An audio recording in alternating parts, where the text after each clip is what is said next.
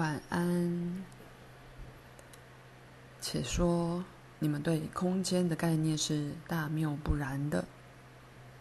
在我与你们的活动范围接触时，我并不像某种精神超人，飞过金光灿烂的天空而进入你们的物质领域。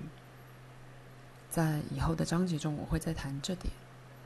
但说真格的，你们所感知的空间根本不存在。对空间的错觉，不但是由你们自己的肉体感知机构所引起，而且是由你们所接受的心理模式，在你们的系统内，意识进化到某一个阶段时所采纳的模式所引起的。你的心智非但不是等着经验在上面大书特书的一张白纸，而且。你装备有远超过任何电脑的记忆库。你以已经具备的技巧与能力，面对在这星球上的第一天。虽然他们可用可不用，而且他们不仅是你所认为遗传的结果。虽然只作为一个暂时的比喻，你可以将你的灵魂或存有。想成有意识且活生生的、受神感召的电脑，它设计自身的存在及生生世世的生活程式。但这电脑富有如此高的创造力，它所设计的每个人不同人格都跃入意识及生命，又从而创造了也许电脑本身从未梦想到的实相。但是。每一个这种人格对他将在其中运作的实相都带有预先建立的概念。他心理上的配备是特为适合这种非常专门化的环境而量身定做的。他有充分的自由，但必须在他被设定生存脉络中运作。可是，整体大电脑内的浓缩知识。却藏在人格最秘密的隐蔽处。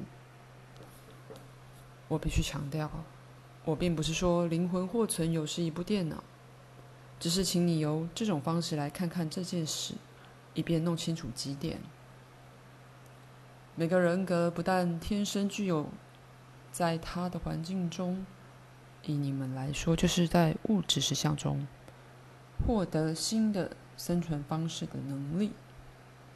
而且能创造性的增益自己意识的那种品质，而在如此做时，就穿透了这专门化的系统，突破了他所知实相的障碍。且说，所有这些都有其目的，以后也将会讨论。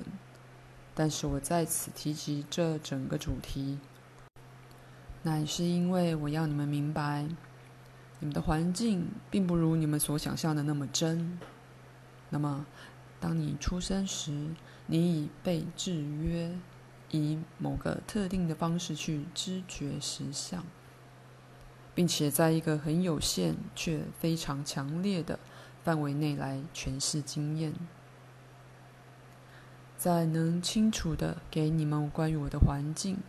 或我在其中运作的那些其他实相系统的一个概念之前，我必须解释此点。举例来说，在你们和我的环境之间，并没有空间，没有实质的界限分隔我们。老实说，你们透过肉体感官或科学仪器所见，或由演绎得来对实相的概念，与事实很少有相似处。而这些事实是很难解释的。你们的行星系统同时存在于时间与空间里。你们经肉眼或仪器所感知的宇宙，看似由距你们远近不等的银河、恒星及行星组成。然而，基本上这是一个幻象。你们的感官和你作为物质性。生物的存在本身，都设计好让你如此感知宇宙。你所知的宇宙，是当事件侵入你的三度空间实相，时，你对它的诠释。那些事件是精神性的，这并不意味，好比说，你不能旅行到在那物质宇宙里的其他行星去，就像它不意指你不能用桌子来摆书、眼镜或橘子。虽然桌子本身并没有固态的特性。当我进入你们的系统，我由一连串心理与心灵的事件中经过。你们会将这些事件诠释为空间与时间，而我时常也需要用这些术语，因为我必须用你们的，而非我自己的语言。基本假设是我所说的那些对实相的预设观念。你们在这些协议上建立生存的概念。举例来说，空间与时间就是基本假设。每一个实相系统有其自己的这样一套协议。当我在你们的系统内通讯的时候，我必须应用和了解这系统所根据的基本假设。作为一个老师，去了解与应用这些是我的工作。而我曾在许多这种系统中生存过，作为我基本训练的一部分。虽然你们可能那样称呼它，我的同事和我却给它不同的名字。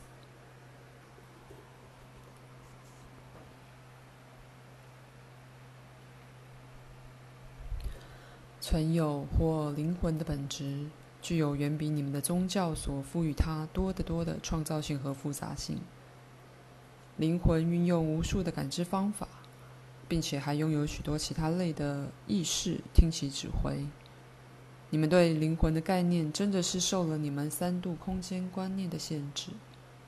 灵魂能够改变其意识的焦点，它用意识就好像你用你头上的眼睛。现在在我的存在层面，我就是知道我并非我的意识这个事实。虽然这个事实好像很奇怪，我的意识是我可用的一项属性，这点适用于本书的每一位读者。纵使你们可能不知道这件事，那么灵魂或存有是比意识要多的。因此，当我进入你们的环境时，我将我的意识转到你们的方向，在某一方面说。我把我是什么转译为你们多少能了解的事件，以一个远较狭隘的方式。任何一个艺术家，当他将他是什么或其一部分转译为一张画时，也在做同样的事。这里至少有一个发人深省的比喻。当我进入你们的系统时，我进入三度空间的实相，而你必须根据你们自己的基本假设来诠释所发生之事。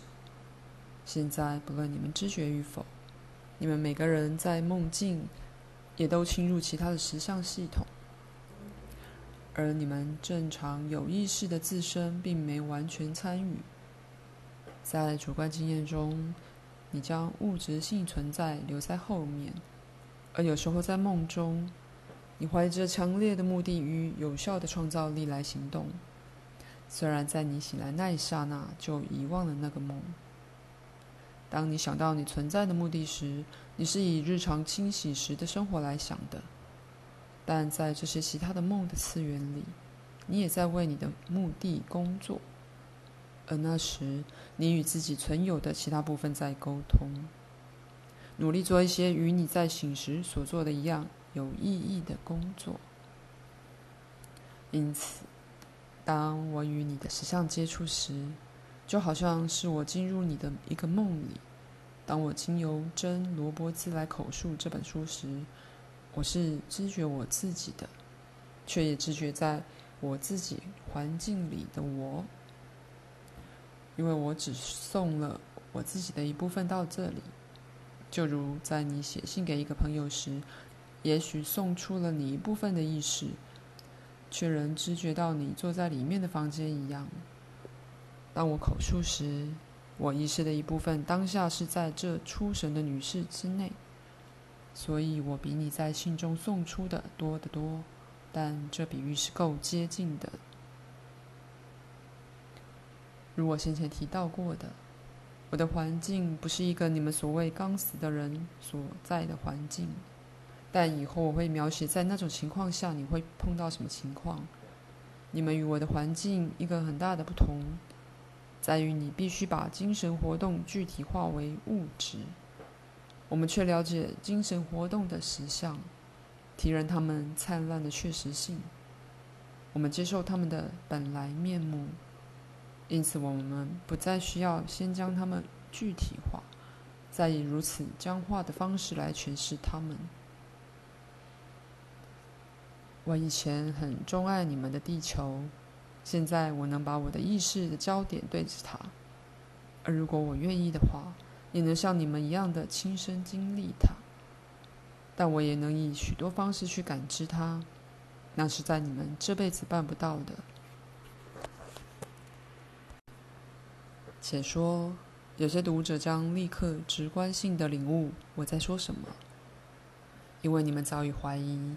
你们是透过虽然色彩丰富却极度扭曲的虚幻镜头来看经验，也请别忘了，如果广义的说物质实相是个幻象的话，它是个由更大的实相所引起的幻象。这幻象自身有其目的和意义。